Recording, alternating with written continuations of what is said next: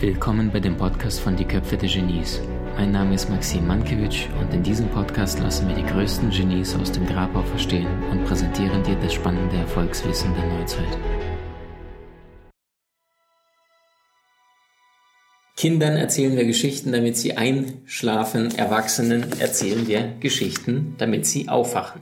Und weißt du, früher, bevor die Menschen noch schreiben konnten, haben sie alles, was sie damals hatten, waren Dinge, die sie weiter überliefert haben. Und zum Beispiel bei den ähm, Aborigines in Australien haben die Geschichten eine große Bedeutung. Bei den großen Schamanen dieser Welt haben die Geschichten in Südamerika, aber auch in Mittelamerika, äh, in, in dem heutigen Mexiko eine große äh, Überlieferung. Das heißt, das waren die Weisen, die anhand einer Geschichte einen Menschen lehren konnten.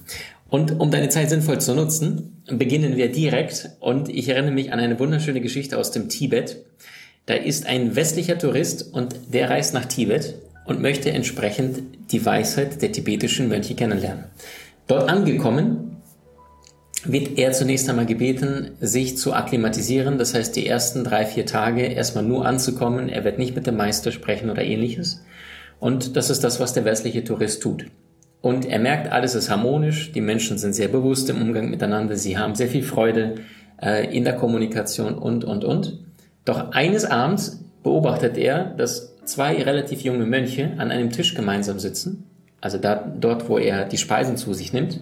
An dem Tisch wo die Mönche die Nahrung zu sich nehmen, beobachtet er, wie zwei jüngere Mönche anfangen miteinander zu äh, streiten, miteinander sich zu dissen und entsprechend geht der westliche Tourist an die jungen Mönche heran und sagt, ähm, was ist denn hier? Sie ignorieren diesen, doch er bemerkt in kurzer Zeit, dass ein älterer Mönch zu den beiden Jüngeren hingeht, zu ihnen etwas sagt und im gleichen Moment erreichen sich beide die Hand, die beiden jüngeren Mönche lächeln und gehen auseinander. Am nächsten Morgen beobachtet er eine ähnliche Szene. Beide, äh, die, die ganzen Mönche stürmen zum Gebetsraum, die setzen sich dorthin und zwei sind kurz aufeinander wortwörtlich körperlich äh, so leicht draufgefallen, dann guckt der eine den anderen böse an und auch wieder da gibt es irgendeine Meinungsverschiedenheit ganz kurz und wieder eher grimmige Gesichtszüge. Wieder beobachtet das der westliche Tourist und wieder sieht er den gleichen älteren Mönch, doch diesmal bei die zwei anderen jüngen, jüngeren Mönchen, der da hinkommt und sagt, äh, ihnen etwas ins Ohr, flüstert etwas kurz zu und wieder verneigen sich die beiden jüngeren Mönche und entschuldigen sich gegenseitig, haben wieder ein Lächeln. Jetzt denkt er sich, das gibt's doch gar nicht. Was sagt denn der zu denen, dass sie so schnell wieder in ihre Mitte reingehen? Und geht entsprechend zu diesem älteren Mönchen hin, den er abends zuvor beobachtet hat und am gleichen Tag. Die Frage, die er stellt, ist, ich muss, es tut mir total leid. Ich weiß, ich bin noch hier in der, in der Akklimatisierung. Allerdings würde ich gerne wissen, was haben Sie denn mitgeteilt, damit das gestern und heute so friedlich innerhalb von zehn Sekunden sich auflöste. Und dann sagt der ältere Mönch, nachdem er erstmal gelacht hat, ah, das ist die Regel 2176. Der westliche Tourist fragt nochmal nach, Regel 2176. Ja, ja, das ist diese Regel. Und was bedeutet diese? Oh, die Regel bedeutet, nimm dich selbst nicht zu ernst. Da sagt er, ah, okay, das ist interessant. Und was sind die anderen 2166 Regeln? Da schaut der westliche Mönch und sagt, der, der, östliche Mönch und sagt zu dem westlichen Menschen, das weiß ich auch nicht, aber seit wir die Regel 2176 haben, brauchen wir die anderen Regeln nicht mehr. Und das wiederum bedeutet, Freunde, unser Ego kann ein großer Stolperstein zu deinem Glück sein. Dein Ego, dein Verstand ist dein größter Freund oder dein schlimmster Feind, je nachdem, wie du mit deinem Freund oder Feind umgehst. Die nächste Geschichte ist eine wunderschöne buddhistische Geschichte und beschreibt auf eine wunderschöne Art und Weise, wie das Leben manchmal spielt. Ich lese sie einfach vor. Ein Mann wird von einem Tiger in den Urwald gejagt. Tiger laufen erheblich schneller als Menschen und außerdem verspeisen sie gerne Zweibeiner. Dieser Tiger ist zudem sehr hungrig und der Mann somit in großen Schwierigkeiten. Der Tiger hat den Mann schon fast erreicht, als der Mann plötzlich einen Brunnen sieht. Er erkennt vor lauter Verzweiflung seine einzige Chance und springt in den Brunnen hinein. Noch im Sprung erkennt er, dass er, von, dass er einen großen Fehler gemacht hat, denn der Brunnen ist ausgetrocknet und auf seinem Grund ringelt sich eine gewaltige schwarze Schlange. Instinktiv streckt er seine Hand und findet Halt an einer Baumwurzel, die seinen Fall somit bremst. Dann blickt ihr nach unten, wo sich die Schlange zu voller Länge aufrichtet, um nach seinem Fuß zu greifen. Doch die Hand, die nach sein, um, um seinen Fuß zu erreichen, doch da ist es ein klein wenig zu hoch für das Tier, also der Fuß von dem Menschen. Er schaut nach oben und sieht, wie die Tigertatze nach ihm greift. Und auch die, die Hand von der Tigertatze, äh, die Tigertatze, äh, die nach ihm schlägt, ist, befindet sich ebenfalls gerade noch außerhalb der Reichweite äh, des Mannes. Auch da fehlt ein kleines Stückchen.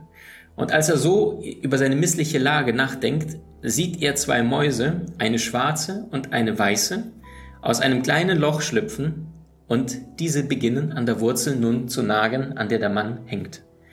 Der Tiger, der weiterhin versucht, den Mann zu erwischen, stößt dabei mit den Hinterpfoten kräftig gegen einen Baum.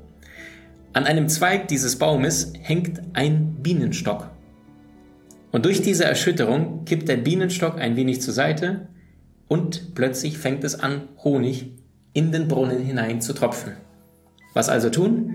Der Mann streckt seine Zunge heraus, erwischt ein wenig von der Süßigkeit und sagt nur, hm, lecker Honig.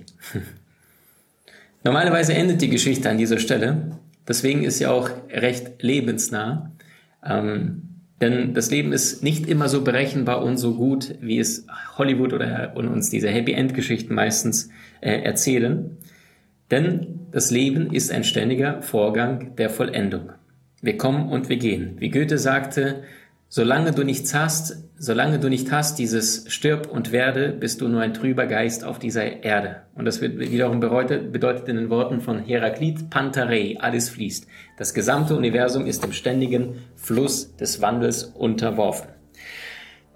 Und wie ich schon sagte, normalerweise endet die Geschichte an dieser Stelle, denn in unserem Leben geschehen öfters Dinge, die zwischen einem hungrigen Tiger und einer großen schwarzen Schlange gefangen sind, zwischen Tod und etwas meist noch Schlimmeren.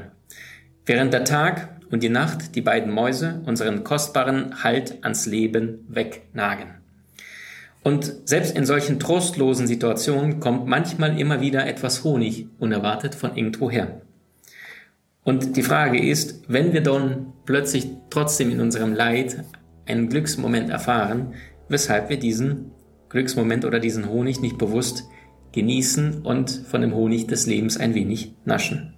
Wie ich bereits schon sagte, endet die Geschichte normalerweise hier, wie oben aufgeführt vorhin. Doch um auch etwas deutlich zu machen, erzähle ich meistens ein anderes Ende dazu und das geht wie folgt. Der Mann erfreut sich an dem Honig, die Mäuse haben die Wurzel schon komplett fast durchnagt, durchgenagt und die große schwarze Schlange reckt sich zu den Füßen des Mannes immer wieder äh, weiter entgegen. Auch der Tiger beugt sich immer weiter in den Brunnen hinein, so dass er fast schon die Hand des Mannes packen und greifen kann. In diesem Moment verliert der Tiger das Gleichgewicht und stürzt in den Brunnen. Er verfehlt knapp den Mann, er schlägt allerdings unten die Schlange und kommt selbst durch den Sturz zu Tode. Nun, unwahrscheinlich? Doch es wäre möglich auch, dass so etwas passiert. Und das ist egal, wo du jetzt gerade in deinem Leben stehst, egal wie bedürftig oder wie schmerzvoll deine aktuelle Lebenssituation ist, vergiss niemals an dem Honig des Lebens zu naschen. Denn wozu auch verzichten? Das Leben ist so kostbar und so kurz. Du willst im Leben mehr Möglichkeiten? Trainiere deine Fähigkeiten mit den inhaltsreichen Videokursen aus unserer Genieakademie unter www.maximmankiewicz.com.